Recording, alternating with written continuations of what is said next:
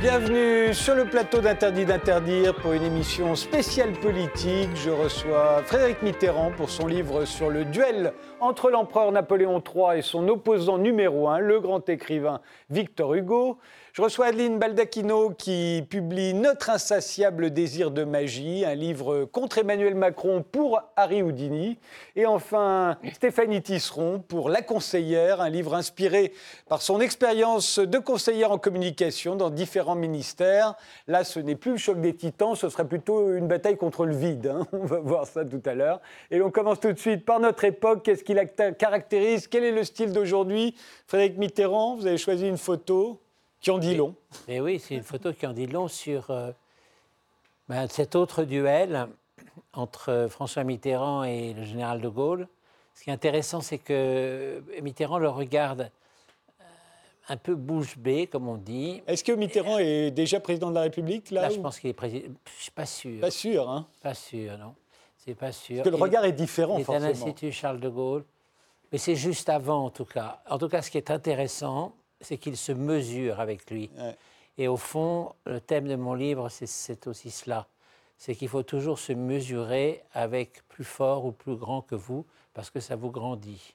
C'est ce qui est arrivé à François Mitterrand. Au lieu de se mesurer avec Chaban-Delmas ou Edgar Faure, qui étaient des gens remarquables, il est allé au sommet. Mais aujourd'hui, on se forcément, ça l'a mesure, grandi. on se mesure plus avec les, les- les grands d'autrefois Ben, j'ai pas l'impression, non. On va voir ça. Votre photo euh, à vous, euh, Adeline euh, Baldacchino. Alors, c'est une de mes idoles.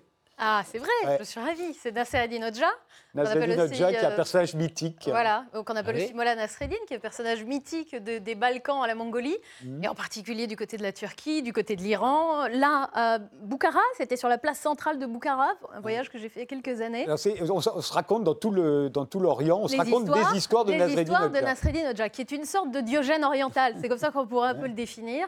Euh, pourquoi j'ai eu envie de cette image? Parce qu'elle dit quelque chose qui, je crois, manque beaucoup à l'époque et lui ferait beaucoup de bien, c'est-à-dire l'irrévérence, Euh, une forme de rapport à la légèreté, à la- à la- l'absurdité aussi. C'est quelqu'un qui est capable de se moquer des puissants, de Timur Lang, un peu comme Diogène se moquait euh, d'Alexandre le Grand. Quelqu'un qui est capable de dire son fait, du coup, euh, aux puissants, mais en même temps d'avoir une imagination forcenée, euh, d'apporter un grain de folie qui, en fait, s'avère être très souvent une source de, de sagesse. Et c'est pour ça que j'ai eu envie de Et chez nous, euh, pour en savoir plus sur Nasreddin Hodja, il y a un livre qui s'appelle Sublime Parole et Absolument. Idiotie. De, de Nasreddin vivait à quelle époque. C'est du 13e, 14e siècle. Voilà. Et les histoires sont revenues jusqu'à nous. Elles sont formidables. Et vous, Stéphanie? Alors nous, on est beaucoup plus rater. Plus abstrait Voilà. Plus abstrait. Bon, c'est un petit clin d'œil aussi euh, à la semaine et à l'époque, parce qu'on marche beaucoup en ce moment. Tout le monde marche, les manifestants, euh, les usagers des transports en commun. Voilà, donc je voulais faire ce petit clin d'œil. Et puis un peu plus sérieusement, euh, je sais, le début de ce 21e siècle, beaucoup de gens ont besoin de se reconnecter à leur environnement, à la nature, à eux. Et au travers de la marche, on a cette capacité justement à euh, être dans un environnement, à se raccorder à soi. Voilà, donc la marche elle représente quelque chose de, de fondamental pour beaucoup de gens aujourd'hui. C'est aussi une façon d'être ensemble. Il y a aussi un collectif. Euh, ça me semblait intéressant. Puis c'est aussi la, c'est la- aussi la lenteur, l'éloge de la lenteur. Et puis autre chose le dans temps. cette image, c'est que depuis le début du XXIe siècle, la grande majorité des gens ne portent plus de chaussures en cuir, quand même, il faut le dire. Ah oui, C'est on quand même- on peut- avant, avant, on y était on- condamné, aujourd'hui, Voilà. on s'en est totalement affranchi.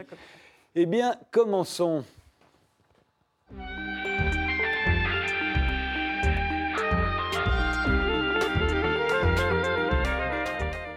Frédéric Mitterrand, euh, votre livre euh, Napoléon III et Victor Hugo, Le duel qui vient de sortir euh, chez Ixo, commence comme une pièce d'Éric Emmanuel Schmitt. hein. On est en octobre euh, 1848, on frappe à la porte euh, de Victor Hugo euh, Et c'est le prince et, et c'est Louis-Napoléon Bonaparte. oui, qui est candidat à l'élection présidentielle. Le futur Napoléon III, il ne l'est pas encore, mais il va- on sait qu'ils vont devenir des ennemis jurés. Il est candidat. Il est, il- il est candidat à la Oui. présidence de la République. Et il vient, il vient voir euh, Victor Hugo, parce que Victor Hugo, à cette époque-là, est une Voilà, star. il est comme ça à ce moment-là, comme ça, Louis-Napoléon. hein. avec euh, ce, ce regard qui euh, gênait tout le monde, ce regard flou. Et puis, euh, Victor Hugo, lui, à cette époque-là, si on peut se permettre ce genre de, de, de- de formule, c'est une, c'est une star, c'est-à-dire c'est un homme qui est quand même, il a écrit Notre-Dame de Paris. Il- C'est le héros du romantisme. Hernani a révolutionné le théâtre. Voilà, c'est une star. Il est, je dis que c'est une star parce qu'il est toujours représenté dans les caricatures au milieu des autres, mais il a toujours une énorme tête, une tête d'hydrocéphale, comme ça, pour montrer qu'elle est pleine de pensées, d'idées, etc. Et en vérité, euh, Victor Hugo est assez flatté quand même. que Le Louis voilà, oui. Victor Hugo qui rencontre Oui, euh, il Louis est assez Napoléon. flatté que Louis-Napoléon sonne à sa porte pour lui demander son concours pour l'élection présidentielle.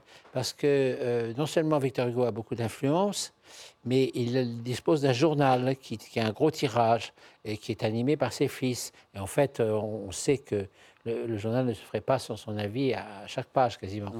Donc euh, il est flatté de voir Et que dans ce journal écrivent euh, la plupart des grandes plumes de l'époque, Oui. de Balzac à ça, qui se plaignent d'être très mal payés. d'ailleurs. Voilà, mais euh, À la ligne, ils sont payés à la ligne. bon. Et Balzac, à la ligne, il, leur mettait plein, mais quand même, ça ne suffisait pas. Et en vérité, euh, il, est, frappé par euh, la, par l'attitude de Louis-Napoléon qui dit, vous savez, moi je viens vous voir, mais euh, j'ai un grand nom, j'admire beaucoup mon oncle, mais moi, euh, si j'étais élu, je serais Washington et je ne serais pas... euh, alors il faut dire Napoléon que Ier. Louis-Napoléon, c'est quand même un type alors, pour qui personne n'a aucun respect. Oui, Euh, il a pratiquement jamais vécu en France parce qu'il y avait la loi d'exil et à chaque fois qu'il a été en France, c'était en prison. Oui, oui, Parce qu'il tout a fait deux méprise. tentatives de coup d'État oui. il s'est ridiculisé et il parle quand même avec un accent allemand. Il parce qu'il a vécu en Suisse et d'ailleurs il est citoyen suisse. On ne le sait pas, mais on a eu un citoyen suisse, président de la République, puis empereur. Oui. Et oui, parce qu'il ne sait même pas dire le mot république, il dit république comme ça, et tout le monde, tout le monde rigole. Et il, il a, mais Thiers dit euh, c'est un, un, un crétin, euh, on va lui donner de l'argent et des femmes et on sera tranquille. Mais il a compris un truc euh, que les autres avaient compris, mais ils n'ont pas, ça- ils ont pas percuté, comme, comme disent les, les enfants, ils n'ont pas percuté que le fait qu'il y ait le suffrage universel va permettre à, à cet inconnu de bénéficier de l'aura de son nom et, et de, et finalement de se faire élire. Alors quand Thiers, qui est l'homme important du- de cette période-là, euh, enfin, le- oui, l'homme important de cette période-là, s'en rend compte, il est trop tard. Il est trop tard. Alors, il, il va, il va vraiment avoir Victor Hugo, au sens où Victor Hugo, le lendemain, lui apporte tout son soutien, Oui. euh, lui met à sa disposition son journal. On va voir Victor Hugo avec ses, entouré de ses deux fils, qui sont de grands garçons à l'époque, Oui, hein, oui, qui dirigent ce journal. Le journal est mis au, au service de, de Louis-Napoléon. Euh, Louis-Napoléon est élu. Euh, C'est même un triomphe. hein. Oui, puisqu'il écrase littéralement. C'est, euh, euh, le, le cas le plus écrasant, c'est Lamartine, c'est épouvantable, qui a 17 000 voix, parce que les gens croyaient que c'était, le, le- c'était la femme de Martin. Oui. Donc, euh, Il faut savoir que c'était le suffrage universel, euh, mais Oui. quand même censitaire. hein, donc, avec les ah non, propriétaires. non, non. il- Non, il n'est pas censitaire. Non, non, non, non. Ah, il me non. semblait Ah oui, là, il est censitaire. Il est non, censitaire. non, il est réduit. Il a été réduit par la. Il a été réduit par l'Assemblée nationale. Non, non, mais il est quand même, c'est quand même Mais il y a quand même du monde. qui- Il y a 10 millions de gens qui votent, quoi. 10 millions de gens qui votent. oui. Ouais. Pas les femmes. Oui, évidemment. hein. C'est masculin.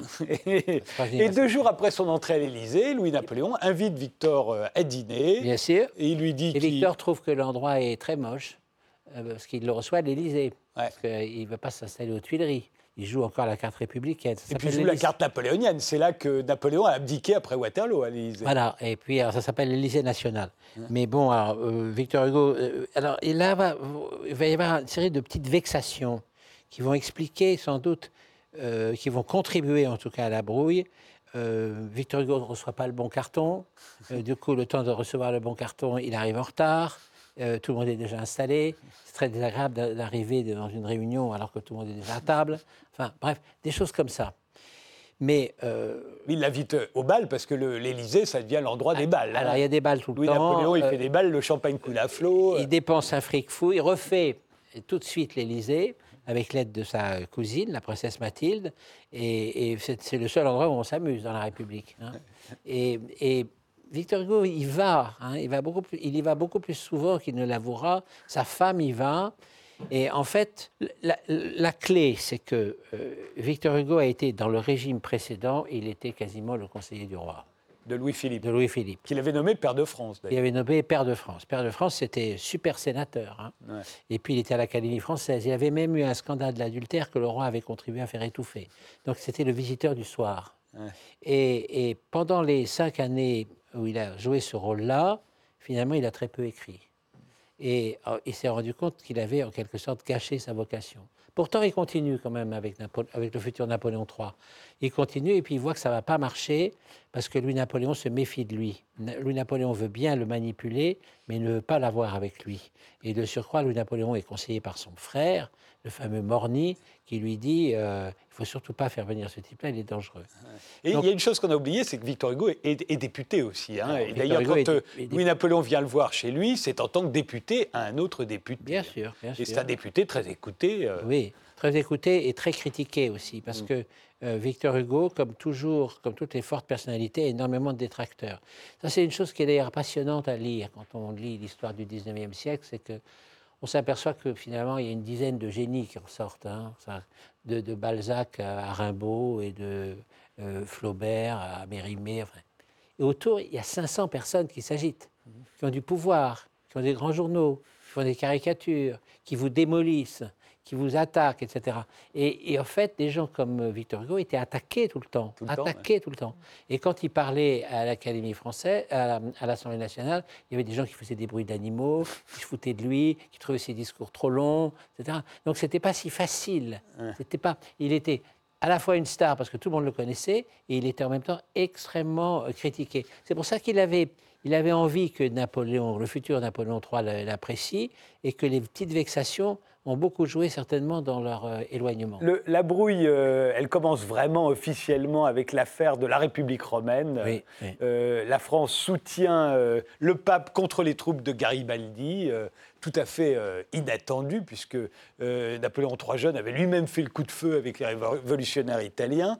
Louis-Napoléon là va le manipuler et le lâcher au milieu. Oui, parce, parce qu'en fait, Louis-Napoléon Napoléon n'apprécie pas du tout le pape considère qu'il n'a pas remis le pape sur son trône pour qu'il fasse pendre euh, les révolutionnaires. Euh, mais en même temps, il est prisonnier de l'Assemblée. Il faut bien dire que cette seconde république qu'on mythifie comme étant vraiment la République, c'est une fausse république en fait. C'est une république de monarchistes, de royalistes, de royalistes déguisés en républicains, qui tous préparent en fait le coup d'après. Et le coup d'après, c'est de, soit de faire venir, revenir les fils de Louis-Philippe, qui sont par ailleurs souvent assez remarquables, hein soit d'aller chercher l'héritier de la branche ancienne, qui est à voilà. Et donc, euh, en, fait, c'est cette. Euh, personne n'y croit à part Victor Hugo, au fond. Personne n'y croit, personne n'y croit à part Victor Hugo. Et puis l'extrême gauche qui voudrait bien la transformer en une, en une assemblée révolutionnaire. À ce moment-là, tout Voire le monde carrément communiste. Oui, à ce moment-là, tout le monde a peur de la terreur. Et alors, il va y avoir un grand débat, c'est sur la révision de la Constitution, puisque la Constitution interdit à Louis-Napoléon de se représenter à l'issue de ses quatre ans de, de, présidence. Euh, donc lui, évidemment, il a l'intention de rester. Donc on commence à discuter. Et là, euh, c'est là que Victor Hugo commence à se déchaîner. C'est là où la première fois, il, parle de Napoléon le Petit. Oui, il dit après Napoléon le Grand, Napoléon, après Romulus. Euh, Romulustule Oui, Romulustule. Non, après Auguste Augustule. Après Auguste Augustule, oui. Et puis après. oui, c'est ça, après Napoléon le Grand, Napoléon le Petit.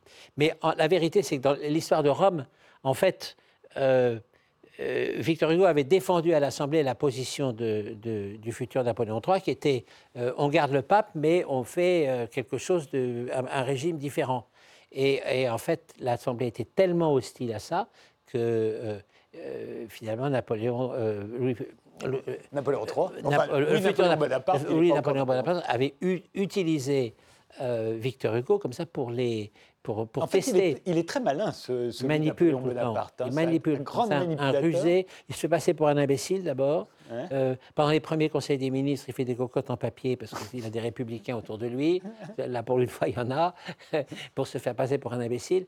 Non, il est très, très malin. Il, est très... il y a un, portrait de lui par Tocqueville qui est absolument formidable, qui dit il était bien supérieur à ce qu'on m'avait dit et bien, bien inférieur à ce que j'espérais. il y a donc euh, le coup d'État du 2 décembre 1851, euh, organisé d'ailleurs par le demi-frère, le duc de Morny. 30 000 arrestations. Victor Hugo échappe de justesse à l'arrestation et à la mort, dites-vous. Euh, oui, à la mort. Il aurait pu se faire exécuter, euh, probablement. Il y avait beaucoup de balles perdues quand même. Hein. Elle, aurait pu en, attraper une. Il n'y a pas eu tellement de morts que ça. Il y a eu 400 morts. Ouais. Tandis que euh, quand la République, cette fameuse République de monarchistes déguisés, a tapé sur les ouvriers en juin C'est la fameuse semaine de juin. Elle en a tué 2500 ou 3500. Et la même République dirigée par Thiers en 70 pendant la Commune, on tuera 25 000 ou 20 Ouais. 000. Bon. Ouais. Mais bon, il, y a- il aurait pu attraper une, une balle perdue, surtout qu'il était, il était provoquant. Il passait son temps à se balader partout avec son écharpe de député en, en réclamant, euh, en réclamant qu'on on fasse passer euh, le président de la République en haute cour. Ouais. Donc il courait des risques quand même. Et donc, à partir de là, va s'établir une sorte de duel à distance. hein. Oui. Euh, Victor Hugo se retrouve euh, d'abord à Jersey, puis à Guernesey. Oui. Il va y rester 20 ans. hein. 20 Oui. ans que va durer euh, qui vont lui être très utiles parce qu'en fait, ça va lui permettre de recommencer à écrire tranquillement. Il n'y aura plus de dîner, il n'y aura plus de polémiques, plus de controverses, plus de bagarres avec le milieu parisien. Il n'aura plus que ça à faire, c'est d'écrire. Et c'est là où il va écrire à la fois d'abord les brûlots contre Napoléon III. Napoléon le oui. fameux. Oui, les châtiments, etc. Et puis, euh, une, une- Et alors, attendez, juste avant, il fait aussi des photos. Moi, je la trouve formidable, cette photo. Elle est Ah, là, elle est son dans fils votre livre. Voilà, il, Ah, il- il pose. il pose sur le rocher des proscrits. Oui, c'est ça. hein, et, et ils envoient ces photos en France et ça Oui. circule. Ça circule partout. C'est des vrais pamphlets. Oui. Et il tous n'y a ces- même pas besoin d'écrire, là. Oui, et tous ces textes passent aussi en France et, et quelquefois cachés dans des portraits en, en plâtre de l'empereur. C'est commode ça pour circuler. Les livres circulent sous le manteau, lui rapportent Oui. rien, mais quand il fait euh, euh, les contemplations, euh, le là, le, Napoléon III laisse paraître le livre. Non seulement Napoléon III laisse paraître les livres, mais il, les- il les lit. Il les lit et en plus, il les apprécie. Ouais. Il les lit à son entourage qui est furieux en disant Ah, quel talent quand même, il est formidable, alors que l'autre le traite de pourceau indigne. mais les contemplations, par exemple, où là, il ne parle pas de Napoléon III, c'est un immense succès de librairie. Il devient très, très riche, hein, Il Victor devient Hugo. très riche. Alors, Ah bah. comme il est un peu un tyran domestique, ou même tout à fait, c'est un peu comme Picasso. hein. Il est- ce sont des, des génies extraordinaires qui sont euh, très, très durs avec leur famille. Quand même. Ah, Ce sont il des pense qu'à leur art, c'est normal. Pardon? Il, pe- il ne pense qu'à leur art. et, il- Oui, il y a un égocentrisme euh, extraordinaire. Et il écrit Les Misérables. Ouais. c'est la période de. C'est la période de. Les Misérables, il faut voir que ce- le livre sort, je ne crois pas que vous le racontez, mais vous avez Par- toujours en frappé. feuilleton. Le livre, non mais quand le livre paraît, il paraît dans, à la fois le même jour à Paris, à Londres, oui. à Bruxelles, à Alors, Rio de Janeiro, à Perth en Australie, il- puis aux États-Unis. C'est un immense best-seller Oui. mondial. Et il a une, une capacité aussi de, de- de marketing, en quelque sorte, euh, euh, qui est tout à fait étonnante, parce qu'il il sait ces choses-là très bien, il a toujours ses démêlés avec ses éditeurs, il est très très fort. Mais au fond, quand il dit s'il n'en reste qu'un à ne pas revenir, ce sera moi, Et ce qu'il fait d'ailleurs, puisqu'il y a une, une loi d'amnistie en 1859 et lui il y a refuse. des amnisties tout le temps. Euh, Napoléon essaye tout le temps de le faire revenir. Et quand euh, euh, Napoléon III, toujours le même, euh, fait en quelque sorte le plus gros coup de sa carrière d'empereur avec euh, l'exposition universelle de 1867, il demande que ce soit Victor Hugo qui rédige le catalogue. Et, Victor Hugo rédige le catalogue à Guernesey. C'est- C'est quand même incroyable. Et, et en même temps, il laisse entrer et sortir la femme euh, de Victor Hugo en permanence. Ouais. Donc, il, et, et- et- et il range tous les livres de Victor Hugo les uns après les autres dans sa bibliothèque. Et il montre ça à son entourage, qui est horrifié. Mais c'est enfin, c'est les gros- deux grands Français de leur époque. Oui, oui, Euh, oui. Napoléon III et Victor Hugo, Oui. sauf qu'il il il ne peut y en avoir qu'un à la fois euh, euh, qui, règne, qui règne sur la France. C'est pour ça que Hugo apparaîtra comme le prophète de la République, alors que Napoléon III, qui est arrivé après un coup d'État, et ça s'est terminé par un désastre, c'est le, le maudit. Oui, mais alors, entre-temps, il a quand même considérablement modernisé le pays. Ah ben, on, Il, il s'est libéralisé aussi, c'est un on vit dans la, libéral à la on fin. vit dans la France, on vit dans la France de Napoléon III. Les villes, on traverse les villes, elles ont été dessinées par Napoléon III. Euh, on va à Buenos Aires, la ville est haussmannienne. Ouais. On traverse la Sologne, on traverse les Landes. On prend le chemin de fer quand il y en a. Euh, tout ça, c'est La révolution industrielle, c'est Napoléon III. On avait pris lui. 100 ans de les- retard sur l'Angleterre. les, les- les- les banques contemporaines, mais aussi le droit syndical, mais aussi le droit de grève. C'est lui. C'est- Hein Et alors, pourquoi est- est- est-il si mal jugé? Bah, D'abord à cause du début et de la fin, mais il est si mal jugé parce qu'il a failli réussir. Vous Et pour- pensez, moi je me suis demandé, en lisant votre livre, je me suis dit, au fond, si on aime si peu Napoléon III, il a quand même une place à Paris que depuis 1987. Oui, petite Avant, place, oui, il n'avait oui. rien. Et Thiers n'a toujours rien d'ailleurs, lui. Enfin, si, il y a une petite rue dans le Il, il a 16e. une rue, oui. Petite rue dans le 16e. Il n'y a que Robespierre qui a rien du tout à Paris. Il a une station de service. De Oui, mais c'est à Montreuil, la J'allais dire une station. station service. une station de métro à Montreuil. À Montreuil. Mais- enfin, Napoléon III, vraiment, on l'aime bien. Et je me suis dit, en fait, c'est à cause de, de- de Victor Hugo. Victor Hugo a eu sa À cause de Victor Hugo et à cause de Sedan. quand même. Parce qu'il y a guerre- ce dessin que vous montrez, euh, là on le voit empereur avec son fils qui Oui. mourra euh, plus Loulou. tard. ouais. Ouais, Mais le- il y a ce, ce dessin, on, le- on voit les châtiments qui écrasent, écrasent l'aigle napoléonien. Voilà. Extraordinaire, un dessin extraordinaire. Ouais. Et, et au fond, je me demande si c'est pas ce qui s'est passé. Pourquoi on n'aime pas Napoléon III Parce que c'est la défaite d'abord, c'est Sedan. Beaucoup plus encore que les propos de.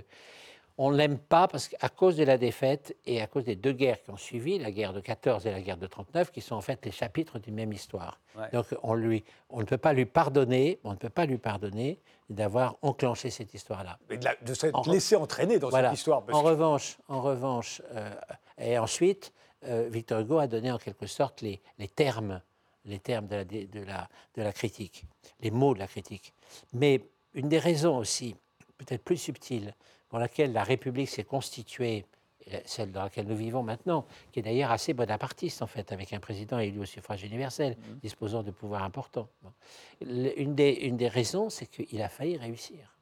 C'est-à-dire que trois mois avant Sedan, avant la catastrophe, trois mois avant, il fait encore un autre plébiscite, le référendum, et il obtient une majorité écrasante. Écrasante, ouais. écrasante. 7 millions et demi de voix. Et il dit j'ai mon chiffre. Oui, oui, Donc- il a refondé l'Empire. au Donc fond, il a refondé l'Empire qui est devenu libéral. Ouais. Et euh, qu'est-ce que vous pensez de Napoléon III euh? Ah, mais Ce qui est extraordinaire dans, dans le livre, notamment, on le voit bien, c'est la bataille de l'esprit et du pouvoir. Mais il y a de l'ambition des deux côtés. Oui. Et au fond, Victor Hugo hésite longtemps et on sait que la part des vexations joue beaucoup dans ce retournement de situation. Mais en même temps, on a envie, on se dit. Heureusement que Napoléon III l'a traité comme ça, parce que c'est grâce à lui que Oui. Victor Hugo s'est accompli comme Victor Hugo, à la fois qu'il est devenu de gauche, euh, qu'il a écrit, et on voit bien que c'était euh, en 1849 par là, qui se balade à Lille et qui prend toutes ses notes pour les, les Misérables, Les Misérables. et qu'ensuite il va avoir le temps d'écrire et de faire cette œuvre qui finalement, elle, dure, euh, Ouais. voilà, est complètement, euh, complètement euh, Sachant que c'était un point commun aussi, puisque Bonaparte, quand il était en prison, avait s'atta- écrit un, Louis- dossier, un livre sur l'extinction du paupérisme. Oui, oui, parce qu'il y avait, il y avait plein de théories socialistes qui circulaient à Ouais. l'époque. Ouais. Et quand on était un peu intelligent, intellectuel et, et un peu généreux, comme était, euh, comme était le futur Napoléon III, eh ben, on s'intéressait à la, à la condition ouvrière. Et donc, euh, on Qui était lisait- quand même catastrophique, il faut bien voir à l'époque. Stéphanie Tisseron, Napoléon III. euh, Bah non, moi je trouve cette, cette histoire formidable entre, entre les deux, entre Napoléon III et Victor Hugo. C'est vrai que c'est un, un choc de personnalité euh, complètement, complètement incroyable. Euh, ce qui me, ce qui- alors c'est vrai qu'il y a Sedan qui a sans doute joué euh, sur, sur le fait que Napoléon III, finalement, personne, enfin aujourd'hui, euh, c'est une figure que, que personne n'apprécie. euh. Est-ce que le, le coup d'État, est-ce que le coup d'État n'a pas joué non plus euh, quand même, défa- j'allais dire Ah bah, défavorablement Oui, mais aussi il a euh, Napoléon cassé la Ier, République. Napoléon Ier aussi avait parce fait. qu'il a quand même cassé. Alors. Napoléon Ier, c'était un coup Alors, d'État aussi, hein, mais on Oui. l'a oublié. Non, mais il a cassé la République. Ouais. Il a cassé la République. Ce ce qu'on ne dit pas, c'est que cette République n'était République que nominative. Parce que, en fait, tout le monde s'apprêtait à la casser. Il est allé passer un peu plus vite. Et c'était devenu une République terriblement réactionnaire. hein, terriblement réactionnaire. Non, ce qu'on lui reproche le plus, à mon avis, c'est Sedan. Sedan. Et, et- et je crois, je crois qu'on lui reproche d'avoir failli réussir aussi. C'est embêtant. C'est embêtant. Il, il est là comme une espèce de cadavre dans le, dans, dans le placard. hein, pour S'il n'y avait pas eu. Sedan, on avait l'Empire pour encore un bon moment. Pour un bon moment, oui. Ouais, c'est drôle, hein Oui, c'est sûr. Qu'est-ce qui vous a, ça a été quoi le déclic? Qu'est-ce qui vous a donné? Parce que vous, dé- vous dédiez le livre euh, au départ, vous dites, euh, euh, La photo? euh, je ne sais plus à qui vous le dédiez, en disant qu'il aimait beaucoup que je lui raconte cette histoire. Alors, j'ai- dédicacé le livre, effectivement, à quelqu'un que j'adorais, qui s'appelait Pierre Le Tan, que vous Voilà. connaissez. Dessinateur Et- qui nous a quittés il y a très peu. un illustrateur merveilleux et qui habitait à côté de chez moi. Et j'ai écrit pendant l'été, tranquille. J'avais plus besoin d'aller nulle part, sauf d'écrire. Je faisais que ça. Et j'avais bien préparé avant. J'ai écrit assez vite et dans un grand, un grand état de bonheur, je dois dire. Et Pierre Le Tan habitait à deux numéros de là. Et donc, je passais tous les soirs Ah, Vous lui racontiez l'histoire pendant que vous je l'écriviez. racontais ce que j'avais fait. Et ça l'intéressait parce qu'il était, il était, c'était un être absolument merveilleux avec un talent fou et, euh, et qui était très cultivé. Il avait, il avait été la- le, le compagnon vraiment de, Pa- de Patrick Modiano dans Il a de illustré des. Ils ont fait des livres Ils ont fait ensemble. plusieurs livres et, ça, ensemble. et ça se mariait très bien. Et, et il adorait que a- raconte ça. Qu'est-ce qui vous a donné euh, Quel était le déclic? Qu'est-ce qui vous a révélé qu'il y avait là un ma- matière, quelque chose de quasiment romanesque entre Napoléon III et Victor Hugo? La clé dans la photo que je vous ai montrée au début de l'émission, Ouais. c'est-à-dire que C'est Mitterrand regardant Charles de Gaulle. Ouais, j'ai toujours, euh, j'ai toujours, euh, moi j'ai une admiration euh, énorme pour François Mitterrand et je l'aimais vraiment. Et la seule chose que je n'ai pas comprise, c'est pourquoi il a continué à porter sur le général de Gaulle un regard aussi sévère. Parce que quand il est devenu président de la République, qui s'est en quelque sorte lové dans des institutions qu'il avait critiquées et qui lui ont été si profitables, à partir de ce moment-là, il aurait pu modérer sa critique du général de Gaulle. Et donc, c'est quelque chose, quand j'étais enfant ou adolescent, où j'admirais beaucoup le général de Gaulle, c'est quelque chose qui me retenait euh, dans ma relation avec lui. On en a d'ailleurs souvent parlé et, je n'ai jamais réussi à, jamais réussi à, obtenir de lui voilà, une, vraie explication. Eh bien, voilà. on va faire une pause. Je vous donne une explication pendant la pause. D'accord. Et on se retrouve juste après.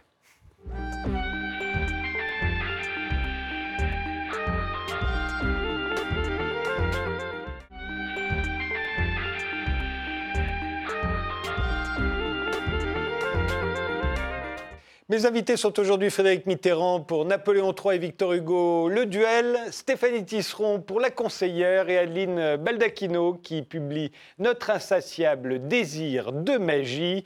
Euh, c'est un livre, euh, ça vient de paraître chez Fayard, c'est un livre pour Houdini contre Emmanuel Macron. Hein. Ce n'est pas le, magicien qu'il nous aurait fallu, euh, mais d'après vous, le dernier roi d'une dynastie obsolète, Emmanuel Macron. il n'est pas le magicien et vous pensez qu'il faut un magicien aujourd'hui? C'est un livre qui est né d'une intuition euh, et d'une surprise. C'est-à-dire que ça date à peu près de l'élection, effectivement, d'Emmanuel Macron, 2017.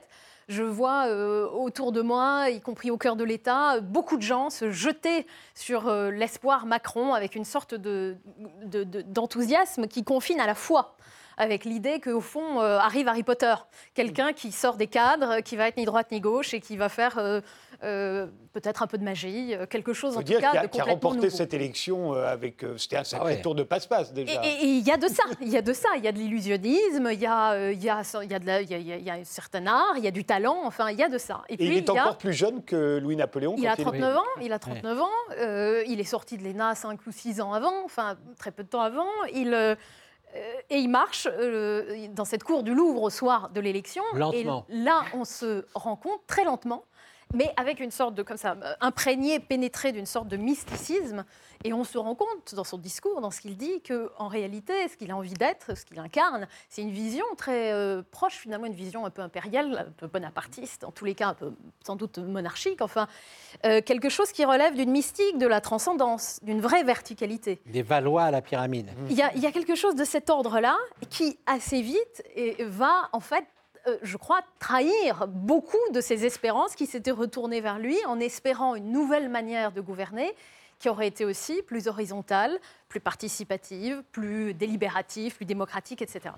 Et à partir de là, euh, j'ai eu envie de comprendre ce qui, s'était joué à la fois dans ce moment-là euh, d'élection, ce qui avait pu amener à cette... Euh, cette épiphanie et, au fond ce que ça avait suscité de colère ensuite. Et je commence à écrire le livre aux alentours de décembre 2018, il y a un an, c'est le moment des Gilets jaunes. C'est le moment aussi où je vois une forme de mépris terrible s'exercer euh, notamment du côté de l'administration, il faut bien le dire, et des élites en général, si on veut employer ce terme un peu. Il faut savoir que vous-même, vous avez fait l'ENA. Et il se trouve que j'ai fait l'ENA et qu'effectivement, je, je, suis toujours dans l'administration et que donc et je suis à cheval entre plusieurs mondes, un monde plus littéraire qui est mon monde de cœur, mais aussi euh, euh, ce monde-là dans lequel je, travaille et, je vis.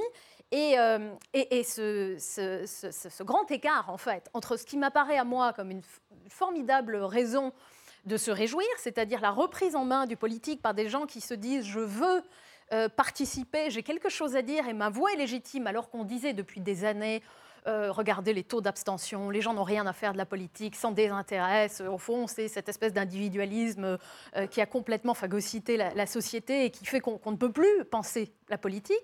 Et je vois les grands écarts entre ça et puis les réactions extrêmement défensives, conservatrices. Euh, indignée et méprisante, en fait, d'une grande partie du, monde, notamment politique, qui s'est euh, rallié à, Emmanuel Macron. Et, c'est là que j'ai eu envie, partant de cette idée de dernier roi des énarques que me semblait incarner Macron, d'aller regarder euh, comment, comment, se, comment se jouait ce désir de magie, d'où le titre du livre, et comment est-ce qu'on pouvait essayer de le prendre au sérieux et d'y répondre. Non pas en se disant il nous faut un magicien, une baguette et on va euh, d'un coup changer le réel. Et on sait bien ce que les utopies ont pu avoir aussi de meurtrier, ce que l'irrationnel peut avoir de dangereux en politique. Mais en se disant il y a une chose intéressante dans la magie. Et cette chose, c'est Harry Houdini qui l'incarne. C'est le fait qu'un magicien, il vient pas vous promettre de faire un miracle au sens spirituel du terme. Mais il vient dire j'ai un truc. Regardez, moi, vous allez m'enfermer dans cette boîte, euh, refermer les menottes autour de moi. Je vais être la tête à l'envers, je vais être sous l'eau. Attendez quelques minutes et je vais sortir. Si je vais sortir, c'est bien par des faut- moyens.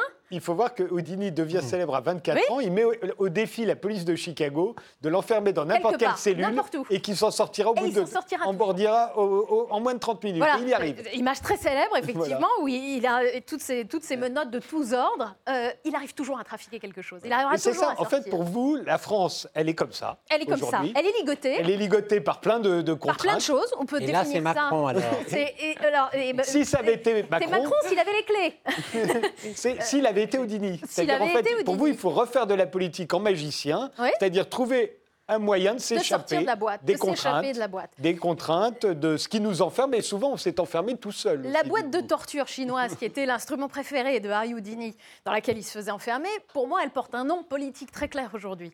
C'est ce fameux principe TINA, There is no alternative, cette Ouais. espèce d'idée qu'a complètement adoptée en réalité Emmanuel Macron, selon laquelle il y a une troisième voie, parce que le ni droite ni gauche, c'est pas je vais inventer autre chose, c'est je vais marcher au milieu en tenant ensemble les puissances du capital et le minimum de solidarité nécessaire pour que tout n'explose pas. Bon.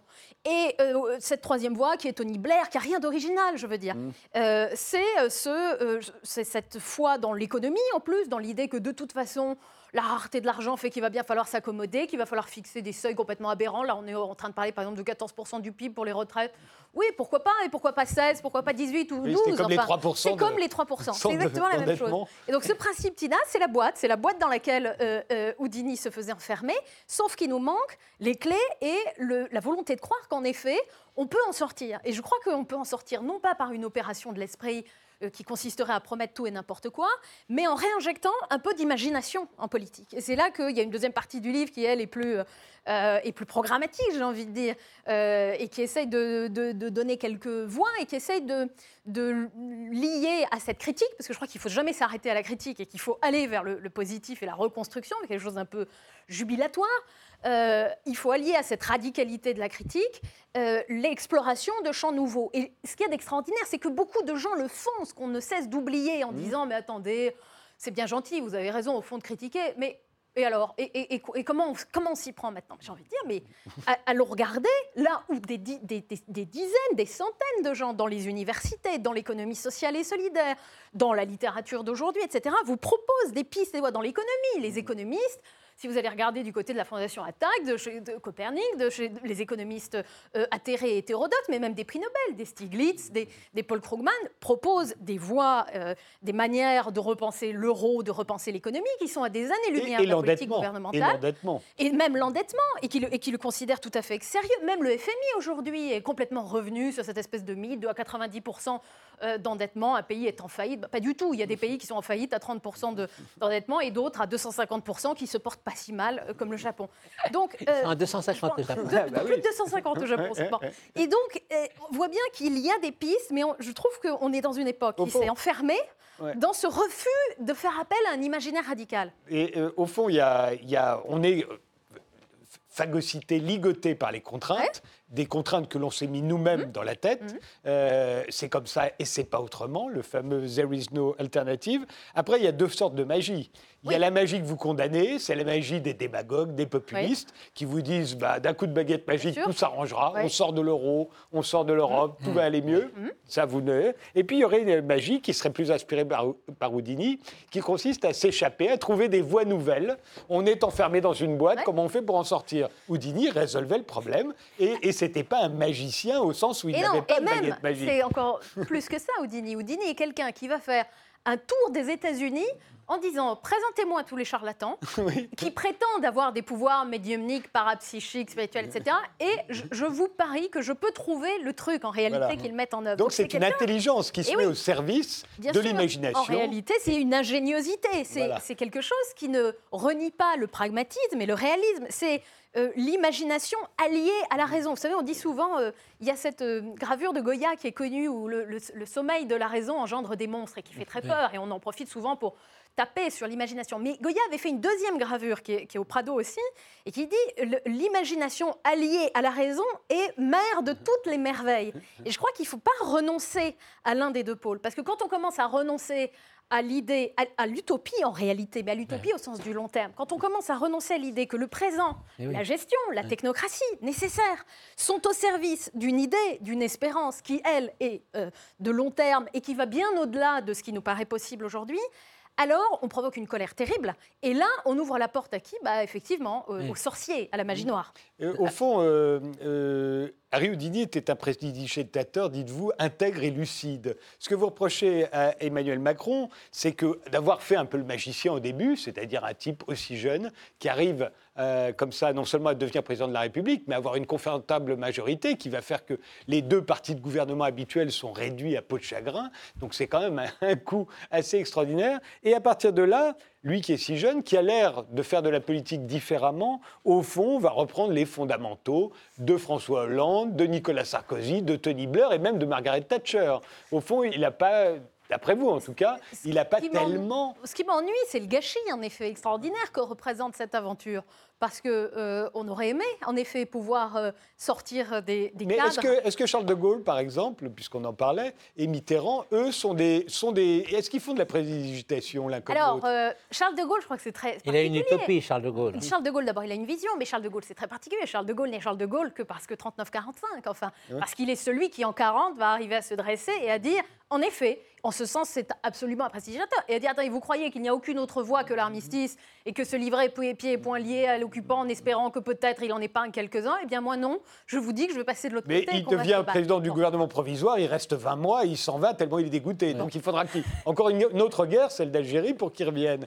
Mais est-ce qu'il fait de la prestidigitation Oui, il change les règles. Euh, il ne fait pas du tout ce Non. que les autres ont fait avant lui. Il nous fait croire qu'on était une grande puissance. Il nous fait croire qu'on est une grande puissance. bien sûr. Il arrive à constamment être entre les deux grandes puissances, l'URSS et les États-Unis. Il les emmerde Euh, un maximum. Mitterrand, euh, c'est peut-être c'est différent, mais il y a des moments où il le fait. Mitterrand, quand, un moment de- quand, quand, euh, la, peine de, la peine de mort est abolie, quand, euh, quand il engage une voie euh, sociale avec, avec le RMI, etc. Il y a des moments où, en effet, il est capable de, de, de, de faire quelque chose qui le rapproche peut-être alors de Victor Hugo. Et c'est ça qui est intéressant, c'est quand le moment des forces de l'esprit. D'ailleurs, c'est pour ça qu'elle est très belle, cette phrase de, Mitterrand, la dernière, mais, les- qui croit aux forces de Je l'esprit. croise aux forces de l'esprit. Je croise C'est aux forces de l'esprit. C'est quand les forces de l'esprit viennent s'allier aux forces de l'ambition, du pouvoir et de, de La l'action sur la matière et sur le réel, alors il peut se passer en effet quelque chose. Mais il faut que les deux aillent de pair et qu'on ne renonce pas, je crois, à cette euh, ambition-là qui est en fait vraiment celle, non pas de durer le plus longtemps possible au pouvoir, mais de changer le monde, qui est celle évidemment de tous ceux qui se présentent un jour. Enfin, Et d'incarner une idée de la République d'incarner quelque chose, d'incarner en effet une, une vision. Euh, Et, et de découvrir des solutions inconnues à la Houdini. Oui, Houdini découvre inventer, des solutions in- in- inconnues, ce qui n'est pas forcément à la portée de tout le monde. Euh, euh, vous dites également, et ça c'est plutôt dans la deuxième partie, qu'il y a au fond, on s'est, on s'est, ligoté au moins sur trois plans qui nous empêchent de bouger. C'est la politique, l'économie et l'Europe. Oui.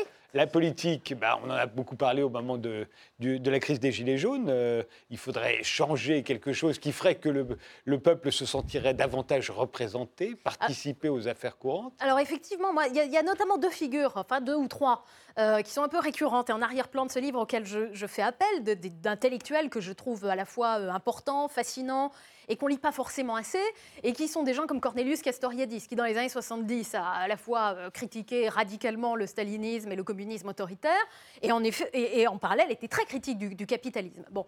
Et lui travaillait sur les formes de démocratie, de démocratie directe, de démocratie radicale, et donc de, de vision de ce qu'est en fait ce qu'il appelait euh, l'autonomie d'une société et des individus. Et je crois que sur ce plan-là, notre cadre constitutionnel, la politique telle qu'on l'imagine et telle qu'on l'a fait comme étant la délégation toutes les quelques années, tous les temps de mois de notre pouvoir, et puis ensuite on rentre chez soi, on, s'occupe de la sphère intime, et puis on ressort cinq ans plus tard pour à nouveau mettre un, bulletin de vote, ne, correspond plus au fond euh, aux besoins de l'époque et à la, à la, réalité de ce que les gens peuvent attendre d'une action euh, publique en face, et qu'il faut aller chercher du côté de ces autres méthodes-là que la Grèce avait déjà inventées en réalité quand euh, on discute sur la possibilité d'intégrer une part de tirage au sort dans un certain nombre d'assemblées. Ça pourrait être le CESE, ça pourrait être peut-être le Sénat. Euh, et, on le voit bien quand on a cette revendication de référendum, d'initiative citoyenne. C'est cette volonté-là, à un niveau d'ailleurs local la plupart du temps. On n'a pas besoin de penser tout de suite à l'élection d'un homme euh, euh, qui viendrait incarner la, providence sur Terre, mais au niveau local, de participer à des assemblées, à des assemblées d'assemblées. Je crois qu'il y a quelque chose à, réinventer complètement dans le mécano institutionnel constituant, comme l'ont fait d'ailleurs des États modernes. Il n'y a pas très longtemps, l'Islande, dans un contexte de crise économique terrible, a complètement remis à place. Ils sont 300 000 en Islande. Oui, mais cette question de l'échelle, en effet, on y revient toujours. Je ne suis pas sûre qu'elle soit forcément pertinente à tous les niveaux, parce qu'on peut commencer par du local et des assemblées qui euh, délèguent en effet par de la subsidiarité, comme on dit, les choses qui relèvent d'un niveau euh, supérieur. Mais, je ne suis pas sûre qu'on puisse euh, se dire, parce que dans ce cas-là, on se dirait aussi que la démocratie ne vaut au sens de Rousseau que pour, que pour Genève. Et en réalité, non, elle vaut pour les, pour les, grandes, les grandes sociétés contemporaines, on le voit. Donc je crois qu'il y a quelque chose à, faire de ce côté-là, qui est du côté, en effet, du droit. Il y a l'économie, ce deuxième bloc, qui est devenu, avec une sorte de, de vision complètement austéritaire et budgétaire en général de l'existence, euh, un, lien euh, terrible. Et puis, il y a euh, la vision aussi qu'on peut avoir de l'Europe, mais ça, c'est un autre, c'est un autre, un autre Toujours est-il que vous traitez ces trois sujets, effectivement, dans votre livre qui s'intitule Notre insatiable désir de magie et qui est paru chez Fayard.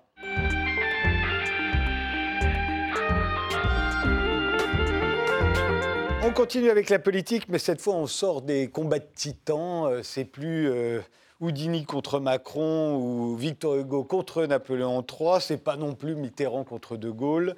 Euh, Stéphanie Tisseron, vous avez été conseillère en communication dans différents euh, ministères euh, et vous en avez tiré un roman. J'appelle ça plutôt un roman parce que c'est pas, ça se passe pas à l'époque où vous l'avez vécu vous, mais vous l'avez reconstitué pour ainsi dire. Le livre s'intitule La conseillère, il vient de paraître chez Eliopol et au fond tout ce que l'on peut lire euh, dans ce livre, c'est que tout ça n'est pas sérieux. Ça n'a pas l'air sérieux. J'ai l'impression. On vous engage en une minute et demie pour devenir conseillère comme d'un ministre. Euh, il ne vous a pas vu. Il ne vous demande rien. Tout ça a l'air d'une plaisanterie. Alors, non, c'est pas une plaisanterie. En revanche, quelque part, il y a un aspect effectivement comédie. Enfin, en tout cas, moi, c'est comme ça que j'ai voulu le raconter. Effectivement, vous avez raison, c'est un roman. Euh, c'est une comédie sur l'exercice du pouvoir ce que je voulais, c'était raconter ce monde euh, qui n'est pas très très connu, qui est entouré d'un tas de, visions, de préjugés, de fantasmes, et, euh, puis qui quelque part est rempli, enfin qui est très complexe et qui est rempli de paradoxes, et avec, euh, bon, oui, ce que vous évoquez, c'est-à-dire qu'on peut être, on peut être embauché comme ça de façon très rapide dans les entreprises, dans les grandes entreprises, vous passez cinq entretiens d'embauche. Euh, je sais pas, le, tout, le comité directeur doit être consulté pour vous alors que vous n'êtes qu'un pion dans, dans les rouages, alors qu'effectivement, quand vous êtes conseiller que ce soit conseiller communication, conseiller, bon voilà, vous êtes reçu généralement par le ministre, par le directeur de cabinet, et puis effectivement, le lendemain, vous arrivez, vous débarquez. Donc, et vous dites aussi que vous n'êtes pas payé non plus, par exemple. Dans n'importe quelle entreprise, on est payé à la fin du mois. Voilà. Là, non, on sera payé dans deux mois. On est payé dans deux mois, on ne sait pas tout de suite combien on sera payé. Bon, on n'a pas trop, trop non plus d'inquiétude, mais on ne sait pas trop. Et puis on nous dit, oh, bon, on te calculera ça, et puis bah, tu sais, ça ne va pas se faire tout de suite, parce que le temps de qu'on on puisse tout mettre en place. Donc, c'est pas avant deux mois. Donc, euh, voilà. ce que je dis, c'est vrai que. Pourquoi est-ce que c'est dans n'importe deux mois alors que n'importe qui d'autre est capable de le faire N'importe quelle PME est obligée de payer son salarié qu'elle embauche à la fin du mois. Euh, L'État, non. Bon, voilà. Mitterrand, je rappelle que vous-même avez été ministre, donc corrigez, n'hésitez pas à corriger quand vous aurez l'impression qu'elle en fait trop. non, pour l'instant, tout ça. Tout, ça, est vrai. Parce que c'est que c'est un, un, milieu où euh, il est très difficile de pénétrer dans lequel il est très difficile de pénétrer, mais à l'intérieur, on cherche toujours quelqu'un. Donc ça explique que si, euh, comme ma voisine, on a tout de suite un bon contact. Ah, on se précipite alors, voilà. Et puis après, vous allez circuler de ministère au ministère. Après, on peut circuler de bon, ministère. Pas dans le roman, mais dans la vraie vie, oui. Voilà, et on peut être éjecté aussi très vite. C'est ça le truc. Euh, alors, un drame. On parle euh, tout le temps des lambris dorés de la République. En réalité, c'est très moche. Il y a quasiment. C'est ah, des alors, Parce qu'elle n'était pas au ministère de la Culture. voilà, c'est ça.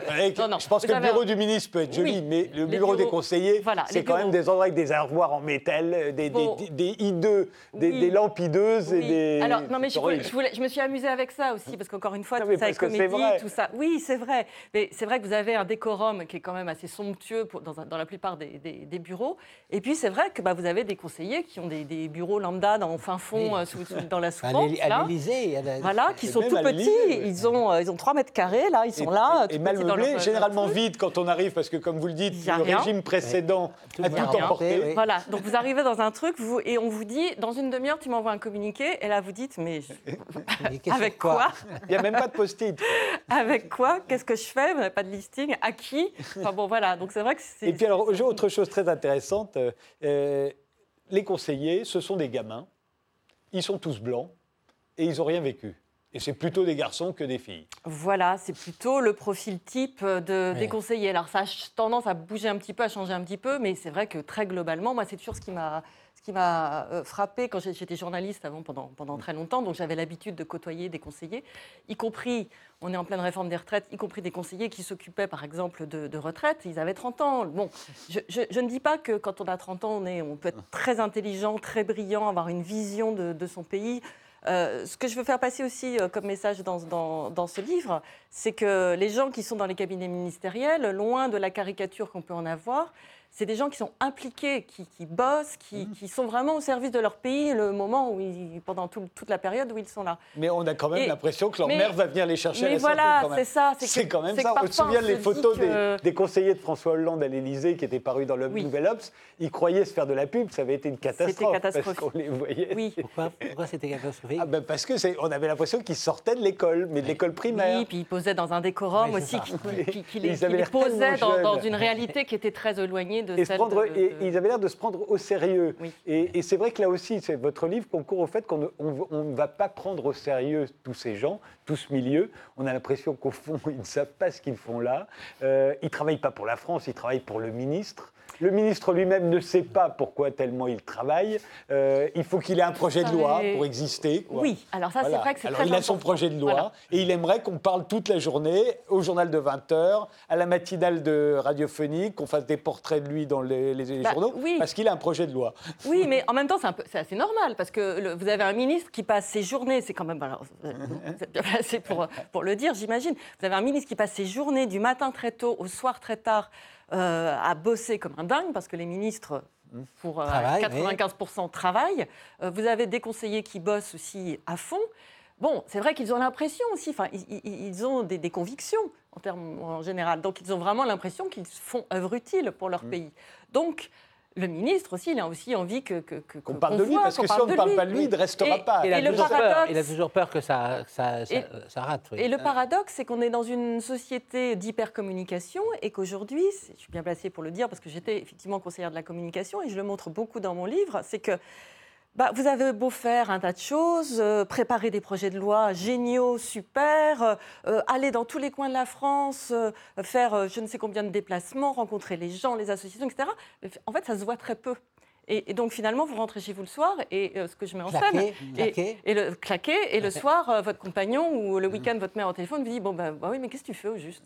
Et là, vous dites Surtout que là aussi, au début, quand euh, quand il y a un nouveau président, un nouveau gouvernement, euh, c'est très excitant d'être conseiller euh, d'un ministre. Tout le monde vous en parle, alors, alors. Parce- Et puis oui. très vite, c'est la fascination pour le pouvoir. Et puis très vite, on vous reproche à vous, simple conseillère, Oui. toute la politique du gouvernement. Mais Et c'est même pas valorisant à l'extérieur. euh, Oui. Mais parce que les Français adorent la politique, sont, sont passionnés de politique en général, et puis ils sont les premiers à vous taper dessus Oui. dès qu'il y a Ah, un Qu'est-ce qu'il truc. faut ton ministre Et voilà, et on vous dit, mais, mais t'es ministre de qui Mais qu'est-ce qu'il fout Et puis ton gouvernement, et puis vous prenez tout, en fait, toute la charge pour vous, vous la prenez, alors que, bon, Adeline, euh, vous avez, Ouais. certains de vos collègues de l'ENA ont dû être conseillers. Oui, beaucoup le, beaucoup le sont, l'ont été. Alors moi, ce qui m'avait frappé, c'est qu'à peine sortie de l'ENA, deux, trois ans après, on m'avait appelé, et puis dans des cas très différents, enfin, puis c'était la gauche, la droite, personne ne, ne se demandant ce que éventuellement je pensais, ou si j'avais éventuellement des convictions, parce que ça n'avait pas l'air d'être le sujet. Ils vous proposaient d'être conseillère D'être conseiller, oui, parce qu'en effet, je crois qu'on cherche toujours en réalité quand on est à distance. On croit que mais en fait, les, les- les ministres ont très souvent besoin de conseillers. Ça tourne beaucoup, ça épuise les gens aussi. Bon, mais ce qu'il y a, ce que je trouve intéressant dans ce que, dans ce que vous avez dit, c'est qu'il faut imaginer, c'est une formule que j'utilise à un moment dans le livre, il faut imaginer le héros Sisyphe malheureux. Parce qu'en fait, c'est des gens qui, en effet, y vont avec à la fois l'enthousiasme, faut pas se le cacher, le côté, ah, bon, les ordres de la République, enfin, je vais être dedans, puis je vais être à la manœuvre, au sens, je vais pouvoir faire quelque chose, enfin, bon, et qui se rendent compte qu'ils peuvent faire des choses qu'à la marge, bon. Et puis surtout, euh, ils rament, ils rament, mais en réalité, avec le nez dans le guidon, en ayant très très peu de, de recul et de temps pour penser cette action, qui devient souvent, qui vire à la communication politique, et où on s'appuie en effet sur les comme pour rattraper les choses qui n'ont pas été faites à temps, pour rhabiller, maquiller ce qui ressemble à rien, parce que personne ne sait exactement pourquoi on l'a fait, parce qu'il avait fallu répondre en urgence à un journaliste, etc. Bon.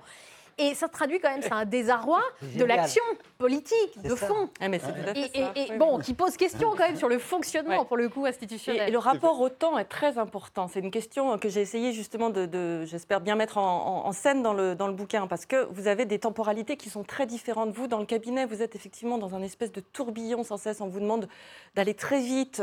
Les décisions doivent être prises euh, au, au- au- au plus, au plus rapide. Et puis, vous avez l'administration qui est sur un temps très long. Oui.